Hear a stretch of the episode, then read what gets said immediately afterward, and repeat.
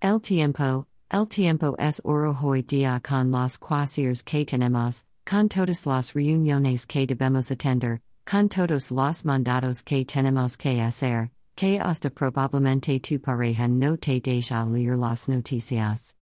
Pues bueno, estamos abriendo nuestro espacio para que puedas seguir haciendo tus mandados sin tener que sentarte a leerlas todas. Estamos abriendo nuestro podcast, donde nuestras noticias estarán siendo lidas para vos, para que ese tiempo lo conviertas en oro.